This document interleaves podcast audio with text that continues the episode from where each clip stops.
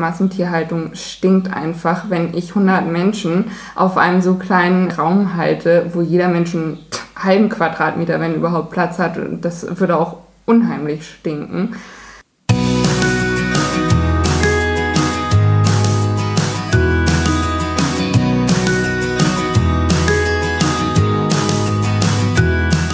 Hallo und herzlich willkommen zu deinem Lieblingspodcast Beautiful Commitment bewege etwas mit Caro und Steffi.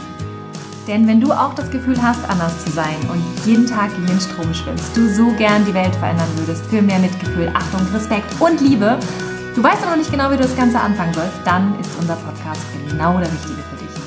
Und bei uns geht es jetzt weiter mit dem zweiten Teil unseres Interviews mit Nele Bielenberg, unsere Miss Piggy aus dem Norden Deutschlands, die so viel zu berichten hat von ihren Schweinen, von ihrer Erfahrung mit der Landwirtschaft. Also sei gespannt. Das ganze System, in dem wir hier leben, ist einfach, es ist für die Landwirte katastrophal. Die Preise sind ja mittlerweile so im Boden. Also für ein Mastschwein kriegt man eigentlich im Schnitt 20 Euro. Und da muss man überlegen, für ein großes Tier, die haben dann ja auch ein paar hundert Kilo Gewicht, 20 Euro und für die ganze Aufzucht, für alles, was dahinter steckt, auch wenn die natürlich ein kurzes Leben haben, aber auch die brauchen das Futter, die brauchen den Platz. Und wenn man dann nur 20 Euro bekommt für so ein Schwein, dann muss man natürlich dementsprechend viele Tiere halten, damit man davon selbst irgendwie überleben kann. Und ich denke, aus dieser, mit diesen Bedingungen wissen sich die Bauern nicht anders zu helfen und da es in Deutschland so erlaubt ist alles, wird es dann halt auch umgesetzt, damit sie halt irgendwie noch existieren können.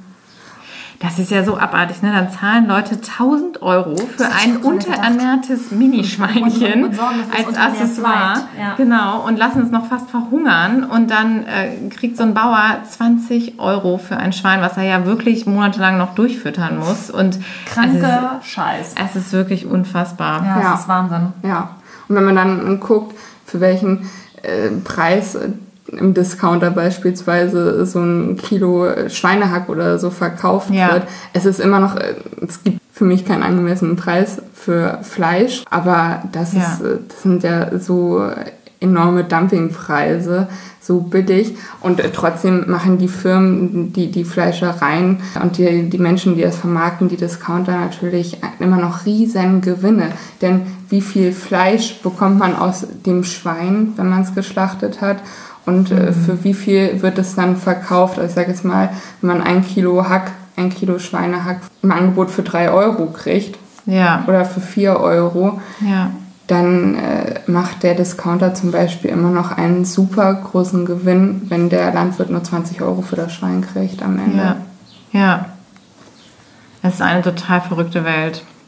Und was du gerade sagtest, finde ich so schön, es ist eigentlich kein Preis angemessen, oder? Weil es sind, es sind Lebewesen. Und jeder von uns würde, wenn das mit, mit Hunden passiert, aufschreien und sagen, das darf ja wohl nicht wahr sein. Ja. Und was glaubst du, warum sind wir bei Schweinen da so tolerant?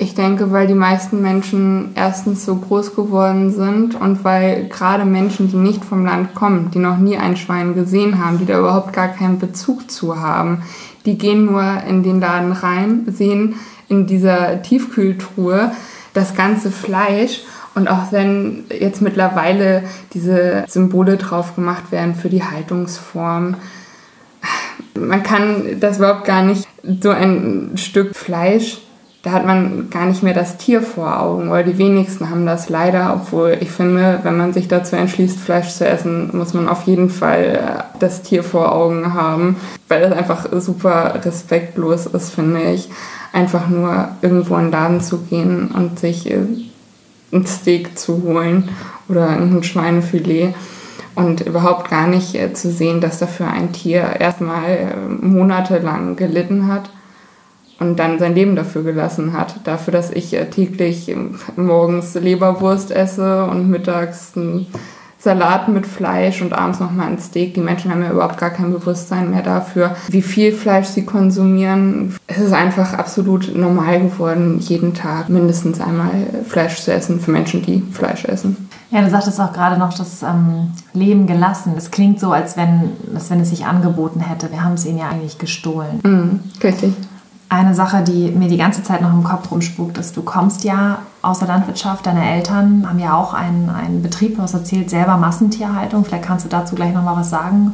Das finden wir großartig, dass du es teilen möchtest und da auch so transparent bist und anderen Menschen einfach helfen möchtest, das zu verstehen. Und du hast ja auch gesagt, dass du ganz viele Freunde hast, die selber auch irgendwie Ställe haben oder auch Tiere halten, ja, für den konventionellen Konsum letztendlich. Vielleicht kannst du da noch mal was dazu sagen. Finden die nicht, dass das bekloppt ist, was du machst mit deinen Shishi-Sachen mit den Schweinen? Oder halten die dich jetzt, also wie gehst du mit dem Umfeld um? Also wie kommst du damit klar, die Menschen um dich rum zu haben, die du ja auch liebst und wertschätzt auf eine gewisse Weise, aber auf der anderen Seite natürlich Dinge tun, die du eigentlich überhaupt nicht unterstützt? Und wie wiederum geht das Umfeld mit dir um, dass du quasi drei kleine Schweine verhätschelst? Ich muss sagen, die meisten Menschen, die meine Schweine schon persönlich kennengelernt haben, sehen sie nicht mehr als das Nutztier Schwein. Ich habe persönlich zu den Freundinnen, die diese Betriebe noch haben, gar keinen Kontakt mehr mittlerweile, weil die meine Ansichten nicht teilen und ich deren nicht. Und ich muss sagen, jeder, der findet, dass ich äh, verrückt bin mit den Schweinen oder dass ein Schwein nicht in die Wohnung gehört oder weiß ich nicht, dass ein Schwein nicht auf einer Matratze schlafen darf oder dass ein Schwein nicht genau das gleiche Recht auf Liebe hat wie ein Hund oder eine Katze oder irgendein anderes Lebewesen. Mit dem kann ich auch nichts anfangen. Das ist meine Lebenseinstellung und wenn damit jemand nicht klarkommt, dann komme ich auch nicht mit den Menschen klar, sage ich mal. ja. Wie geht es dir mit dem Betrieb mit deinen Eltern? Wie, wie managst du das für dich? Ich kann daran leider nichts ändern. Mein einziger Hoffnungsschimmer ist, dass die Tierhaltung, so wie wir sie betreiben, auch wie meine Eltern sie betreiben, gar nicht mehr lange erlaubt ist in Deutschland. Gott sei Dank. Wir haben die Kleingruppenhaltung mit den Legehennen und ich bin mir gerade nicht ganz sicher. Ich glaube, die ist noch sechs, sieben Jahre in Deutschland erlaubt und dann ist das Thema sowieso vom Tisch und die Hühner werden abgeschafft. Allerdings sind die Eierpreise so katastrophal, dass man gar nicht weiß, ob man die Hühner noch so lange halten kann. Denn mittlerweile möchte auch eigentlich kein Supermarkt mehr Hühner aus Kleingruppenhaltung haben. Findet man auch gar nicht mehr, wenn man bei Edeka oder Rewe oder so reingeht. Das absolute Minimum ist Bodenhaltung. Auch wenn ich nicht finde, dass Bodenhaltung in irgendeiner äh, Weise besser ist als Kleingruppenhaltung. Es ist alles Massentierhaltung. Klingt aber irgendwie romantisch, ne? Also besser. Kleingruppenhaltung ja. klingt irgendwie nett und gemütlich so ein bisschen, ne? So ja. wie deine kleinen Gruppen Schweinehaltung. ja. Die Leute haben auch überhaupt äh, gar keine Vorstellung tatsächlich, was mhm. Kleingruppenhaltung ist. Das sehe ich immer, wenn wir Eier auf dem Markt verkaufen. Und die Leute fragen, auf dem Markt denkt man ja, da gibt es nur Tiere, ganz glückliche Tiere, mhm. alles Bio mhm. und Freiland und das ist total in Ordnung, wenn man es dann dort kauft, dass das natürlich nicht so ist weiß äh, kaum jemand. Und auch wenn die Leute fragen, man ihnen sagt, ja, das sind Eier aus Kleingruppenhaltung, die Menschen fragen nicht weiter nach, was ist denn das? Das klingt mhm. in Ordnung. Mhm. Oder nehmen sie das trotzdem, auch wenn sie eigentlich zum Beispiel mit der Idee auf den Markt gegangen sind, sich Bio-Freiland-Eier zu kaufen. Mhm. Dass Kleingruppenhaltung nur die moderne Käfighaltung ist, weiß leider niemand sollte viel populärer gemacht werden. Und ich denke, dann wird es auch nicht mehr so viele Menschen geben, die das kaufen. Obwohl man muss sagen, die Eier sind ja alle bedruckt. Und in den meisten Eierkartons kann man sogar lesen, was das für eine Haltungsform ist. Aber so weit gucken die meisten Menschen tatsächlich nicht mehr. Was glaubst du, warum das so ist? Ist es zum Selbstschutz? Ist das weil man einfach kein Interesse dran hat? Wie, wie kommt es, dass Menschen so reagieren? Weil wenn du sagst, die Leute kommen auf den Markt und es gibt ja viele Menschen, das erleben wir auch gerade in der Stadt, die sagen, ich kaufe nur im Bioladen oder ich gehe nur auf den Markt und damit ist es wie so ein Freifahrtschein ja. gefühlt. Ja. So, ich mache ja was Gutes. Oder, oder ich kaufe mein Fleisch nur beim Fleischer.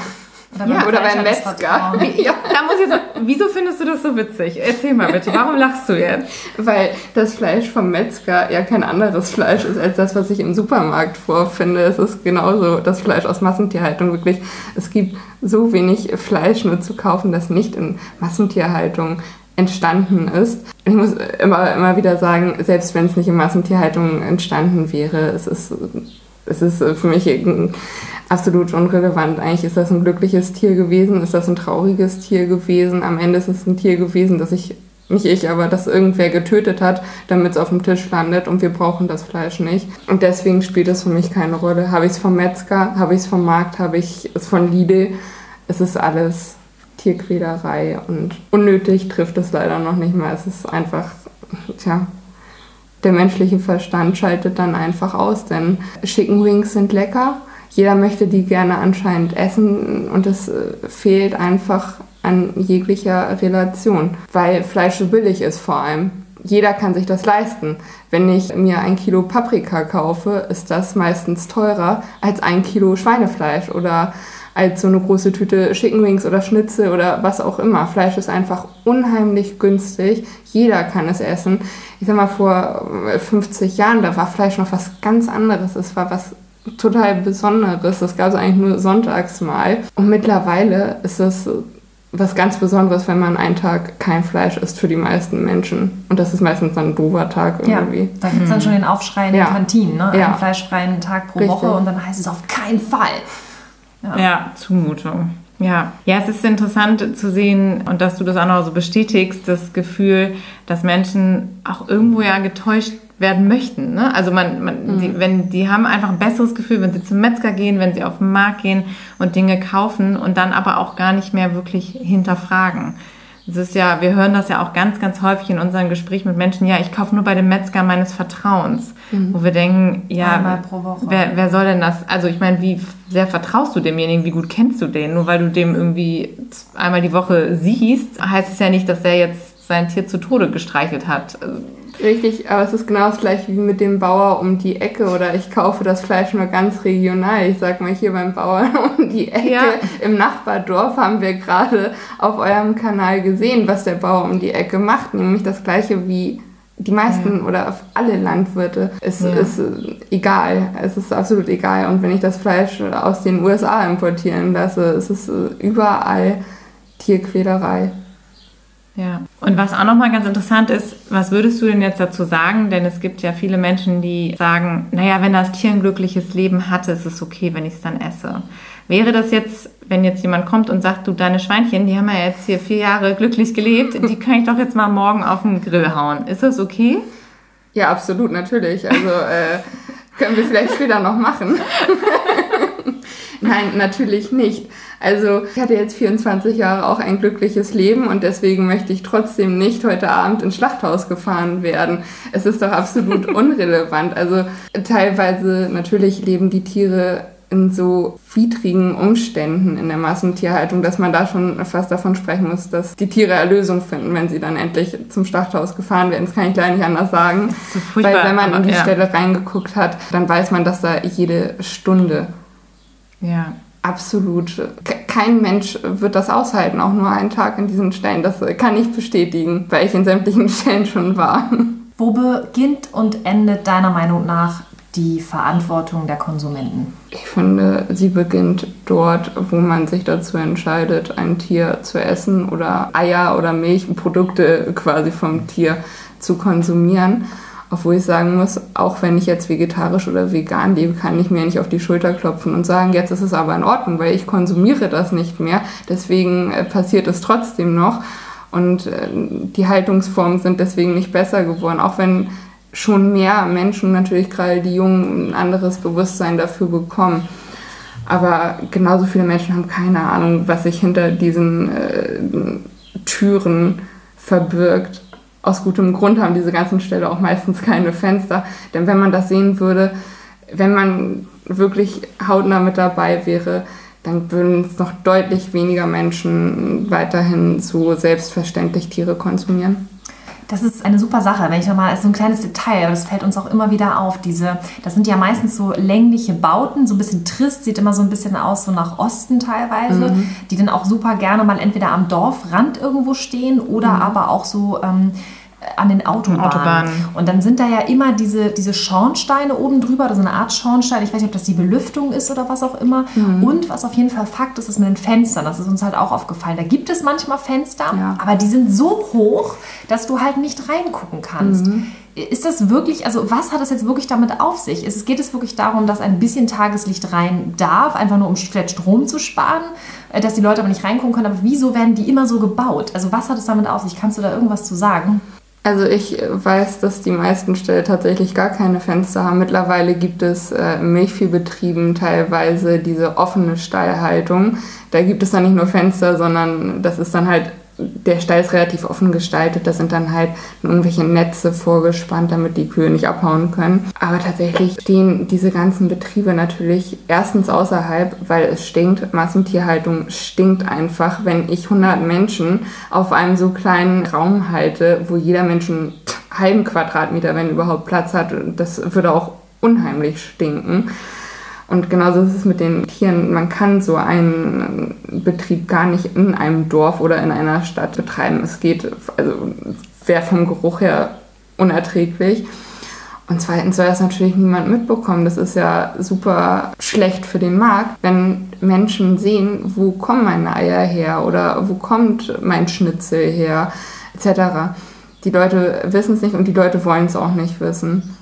Und wenn die Leute Bio kaufen, denken sie, sie kaufen jetzt äh, das glückliche Schwein von der Wiese, das jahrelang dort herumgetollt hat oder so, so sieht Bio nicht aus. Also davon ist Bio ganz weit entfernt, davon ist auch Demeter entfernt. Aber das will halt niemand wissen.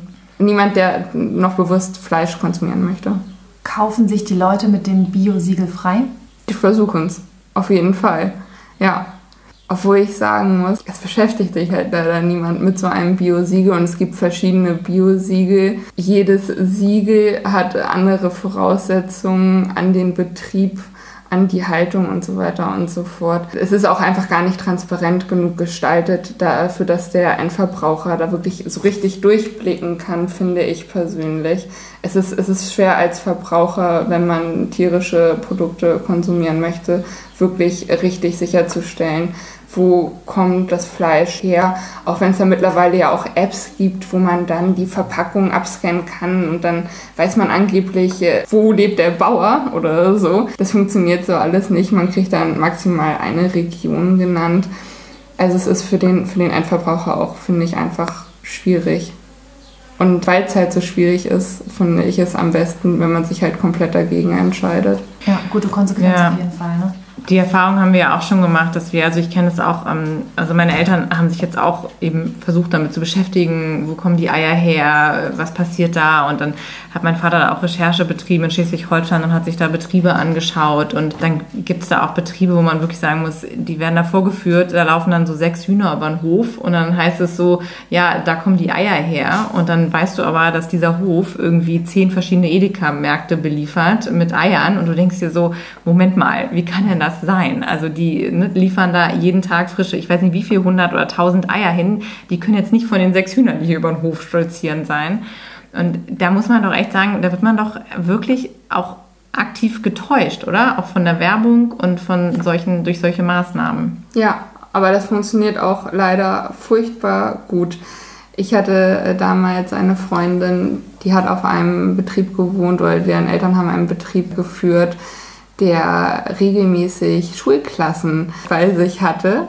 Da durften die Kinder dann mal mit den Schweinestall ausmisten und die Hühner streicheln und solche ganzen Geschichten. Das waren aber nicht die äh, Zuchtstätten, sage ich mal. Also das, war, das waren ein paar kleine Außengehege, wo man das mal vorführen konnte. Wie, wie sieht ein Schwein aus? Ich meine, gut, immerhin haben die Kinder dann mal gesehen, wie so ein Lebewesen tatsächlich aussieht. Aber das war, das war gar nicht der Hauptlebensort von diesen Tieren und dort waren die meisten Tiere auch gar nicht. Also es, es, die Täuschung ist wirklich unheimlich groß. Ja. Wir haben das ja auch schon mal besprochen in einer anderen Podcast-Folge. Wir haben uns mal so Kinderbücher vorgenommen oder ein ganz spezielles Kinderbuch hatten wir uns mal angeguckt und da sieht man das ja auch schon. Ne? Also bei Kinderbüchern fängt es ja an, eben diese Idylle Bauernhof, wo dann genau wie du sagst, so ein paar äh, Schweine da im Stroh und so ein paar Hühner, die da rumlaufen, die man so streicheln kann. Und auch auf den Ver Packungen, die man ja im Supermarkt sieht oder so, das ist, es ist ja nichts, was der Realität entspricht. Ja, kennt ihr diesen LKW? Ich habe das Gefühl, ich fahre mindestens einmal die Woche äh, hinter diesem LKW her, wo ein super äh, in, in Comicform gezeichnetes Schweinchen und eine Kuh und ich glaube noch ein Huhn abgebildet sind. Also das sind dann die LKWs, in denen die Tiere gerade zum Schlachter transportiert ja. werden. Und äh, die Tiere diese niedlich gezeichneten Tiere strahlen da auf dem LKW, als könnten sie sich gar nichts Schöneres vorstellen, als endlich zum Schlachter äh, zur Tötung gefahren ja. zu werden. Und wenn man das nicht reflektiert, das dann, ist unfassbar, ja. ja. Ich habe auch mal einen LKW gesehen, da war genau die gegenteilige Werbung. Ich musste da zweimal hingucken oder zumindest eine gegenteilige Illustration. Und da war eine Kuh drauf. Das war ein Foto, die wirklich aufgerissene Augen hatte. Und darunter stand, mein Weg in den Tod ist die Hölle. Und da musste ich echt richtig schlucken, als ich das gelesen habe. Und ich kann nur hoffen, dass der immer noch durch die Gegend fährt und viele Menschen das lesen. Ne? Das war dann aber kein Tiertransporter, sondern irgendein das anderer ein, LKW. Das war ein der, ganz normaler LKW, ja. genau, der diese Werbung die halt quasi, genau, diese Plan drauf hatte. Mhm. Ja. ja.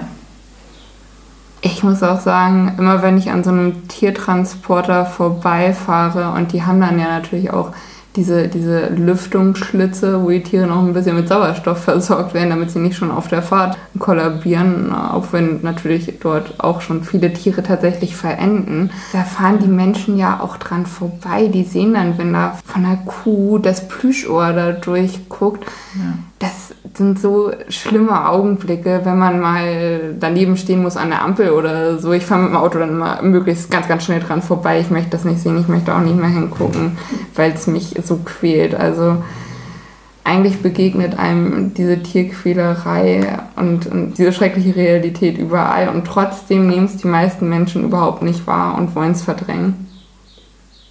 Ja, es wird uns ja auch so leicht gemacht, wegzuschauen, weil wir das äh, in den Städten siehst du solche Transporter nicht, du siehst die mhm. Stelle nicht, das ist alles abseits der normalen Realität, das wird gar nicht thematisiert.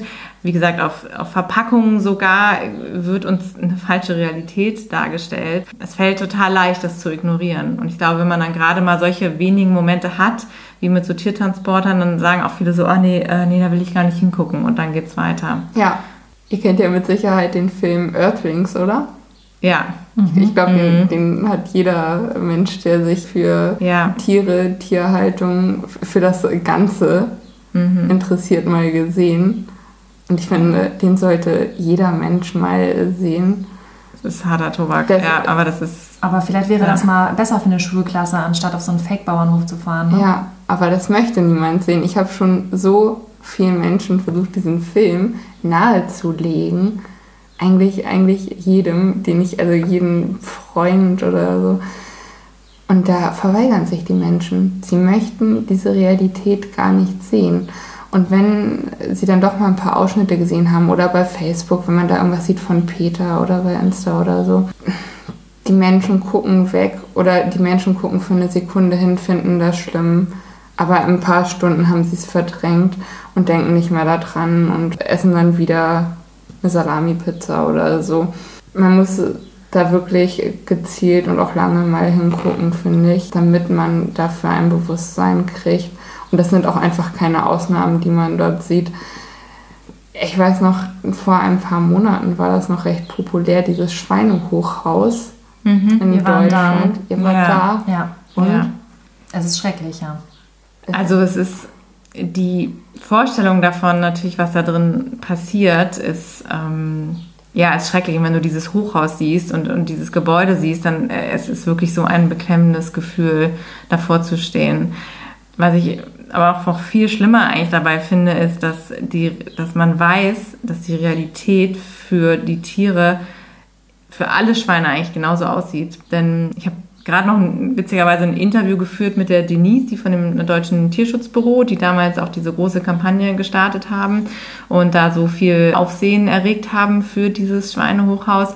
Und sie hat es eben auch nochmal bestätigt. Sie sagte, das ist in dem Fall ein sehr gutes Mittel gewesen, um diese Kampagne natürlich anzufeuern. Und es gab super viel Entrüstung in der Bevölkerung. Die Leute fanden das unsäglich. Aber sie sagte auch, wenn du die Stelle von innen siehst, das ist wie jeder andere Schweinestall ja. im Prinzip. Ja, das, absolut, das absolut. Ich finde bei diesem Schweinehochhaus plus diese besondere ich sag mal, Perversität, dass die Schweine da ja auf verschiedenen Ebenen quasi herangezogen werden. Ja. Also Ja. äh, Ja, eine Fabrik ist eine richtige Fabrik. ja, richtig, das ist eine richtige Fabrik. Natürlich, das sind alles äh, Fabriken. Die Ja. sehen dann halt bloß noch, ein, die sind ein bisschen kleiner, ist anders Ja. gehalten. Aber das hat nichts mehr mit Bauernhof zu tun, gar nichts Überhaupt nicht. Diese romantische Vorstellung, irgendwo ist da dieser Misthaufen aus Stroh und ein Hahn steht oben drauf und überall laufen glückliche Tiere durch die Gegend und so. Das hat mit einem landwirtschaftlichen Betrieb, deswegen sage ich auch immer landwirtschaftlicher Betrieb, gar mehr zu tun. Ein Hof, wie man ihn sich vorstellt, existiert quasi gar nicht mehr. Oder wenn er existiert, dann ist es ein stillgelegter Hof, weil mit so einem, ja, mit einem Hof kann man kein Geld mehr, so kann kein Bauer mehr existieren. Ja. Ja, das sind richtige Tierindustrieanlagen. Ne? Also das ist eben das, das Wort Bauernhof oder ich finde auch fast noch Landwirtschaft ist schon fast noch zu freundlich, weil man immer dieses Bild, was einem so suggeriert wird, in den Kopf bekommt. Und ich, ich finde dieser englische Ausdruck, dieses Factory Farming, so für diese Massentierhaltung, ist eigentlich auch so super gewählt, weil es nochmal zeigt, wie die Tiere, das ist ja Ware. Also das ist ja kein Lebewesen mehr, das sind ja, das ist Ware. Und so wird's großgezogen, so wird's behandelt. Es muss irgendwie reinpassen in diese vorgegebenen Parameter, die wir da haben. Wenig Platz, deshalb werden ihnen diese ganzen Schwänze kopiert, die Zähne abgeschnitten, damit sie da irgendwie reinpassen auf diesen wenigen Platz, um sich möglichst wenig zu verletzen.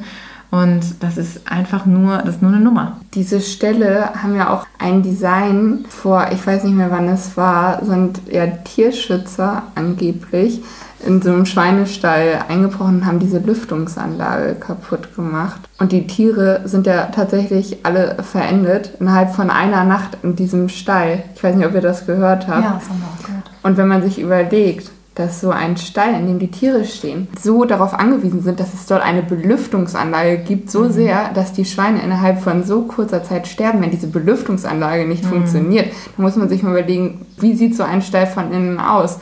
Auch wenn ich jetzt ein Foto davon sehe, habe ich immer noch keine Vorstellung, wie fühlt sich das an, in so einem Stall zu stehen. Wenn ich hier in meiner Wohnung alle Fenster zumache und ich sage jetzt mal, das ist meine Belüftungsanlage, dann sterbe ich nicht. Und schon gar nicht in einer Nacht und auch nicht nach, weiß ich nicht, ein paar Wochen, wenn ich hier das Fenster schließe. Und wenn man sich allein das überlegt, dass diese Tiere auf, auf eine Belüftungsanlage zum Überleben angewiesen sind, nicht damit die Luft irgendwie noch ein bisschen besser wird oder so, sondern zum Überleben, das ist doch schon ein Ja. eindeutiges Zeichen. Ja. Ja, wir haben es ja heute wieder gemerkt, als wir da bei diesem Schweinebetrieb vorbeigelaufen sind. Und es war sicherlich noch 500, 600 Meter zwischen uns und dem Betrieb und man konnte kaum noch atmen gefühlt. Also die Luft ist, das ist so fies.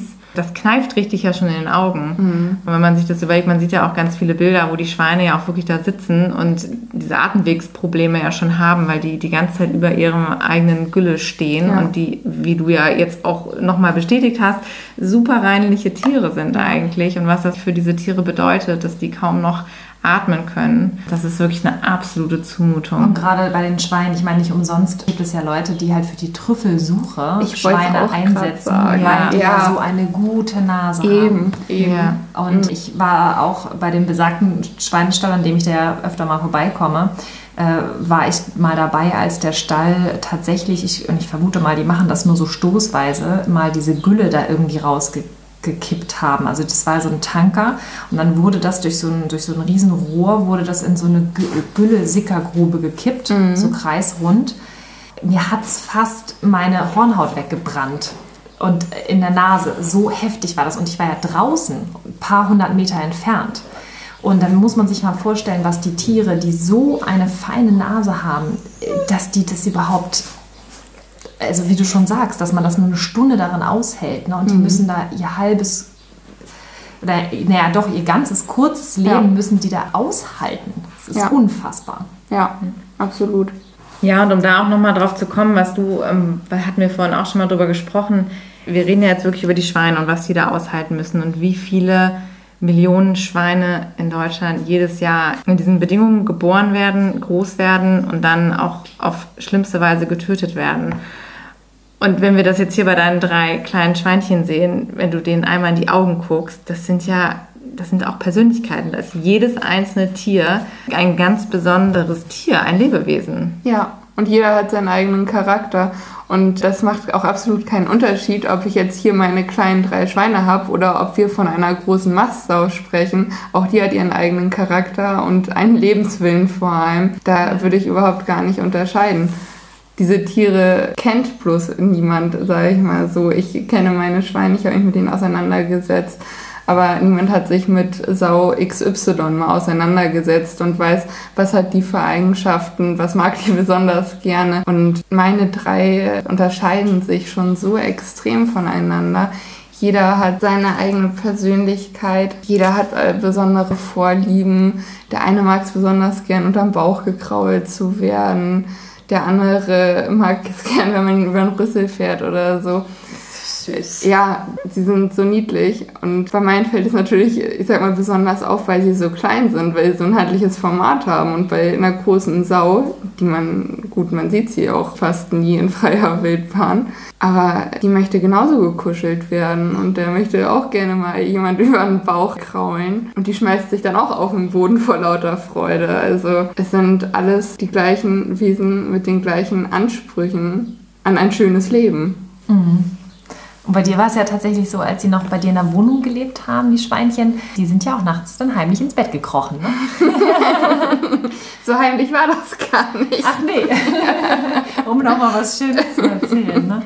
ja. ja die Schweine haben äh, tatsächlich immer mit bei mir im Bett geschlafen und haben halt auch einfach extrem den Körperkontakt gesucht. Das klingt jetzt für die meisten Menschen wahrscheinlich so absurd. Ich meine, wenn ein Hund oder eine Katze mit im Bett schläft, ist das das Normalste überhaupt. Eben, genau. Finden zwar auch manche Menschen doof, aber die meisten haben dann trotzdem ihr Tier mit im Bett und ich fand es auch schön und ich fand es auch super schön, mit den Schweinen in einem Bett zu schlafen die äh, schmiegen sich dann auch ein, die suchen die Körpernähe und sie wollen halt auch einfach geliebt werden. Und äh, das hat sich jetzt nicht geändert, wo sie draußen sind. Sie haben auch immer noch eine Matratze, auf der sie schlafen können, weil ich fand, wo sie es äh, dreieinhalb Jahre gewohnt waren, in einem King-Size-Bett zu schlafen, kann ich Ihnen das jetzt nicht vorenthalten. Es ist jetzt kein King-Size-Bett mehr, aber sie haben immer noch eine Matratze. Die haben ein traumhaftes Bett da unten. Das ist so niedlich. Also es ist wirklich toll. Süß, ja. ja. Aber jetzt sag doch nochmal, wie ist denn das eigentlich jetzt auch hier bei dir in der Umgebung angekommen? Also wir hatten ja vorhin darüber gesprochen, dass viele Menschen noch nicht so diese Verbindung hatten. Wie ist denn das jetzt bei deinen Nachbarn? Du hast ja die Tiere jetzt hier. Sind die schockiert gewesen? Ist das so, dass jetzt hier Schweine leben? Wie war da die Reaktion?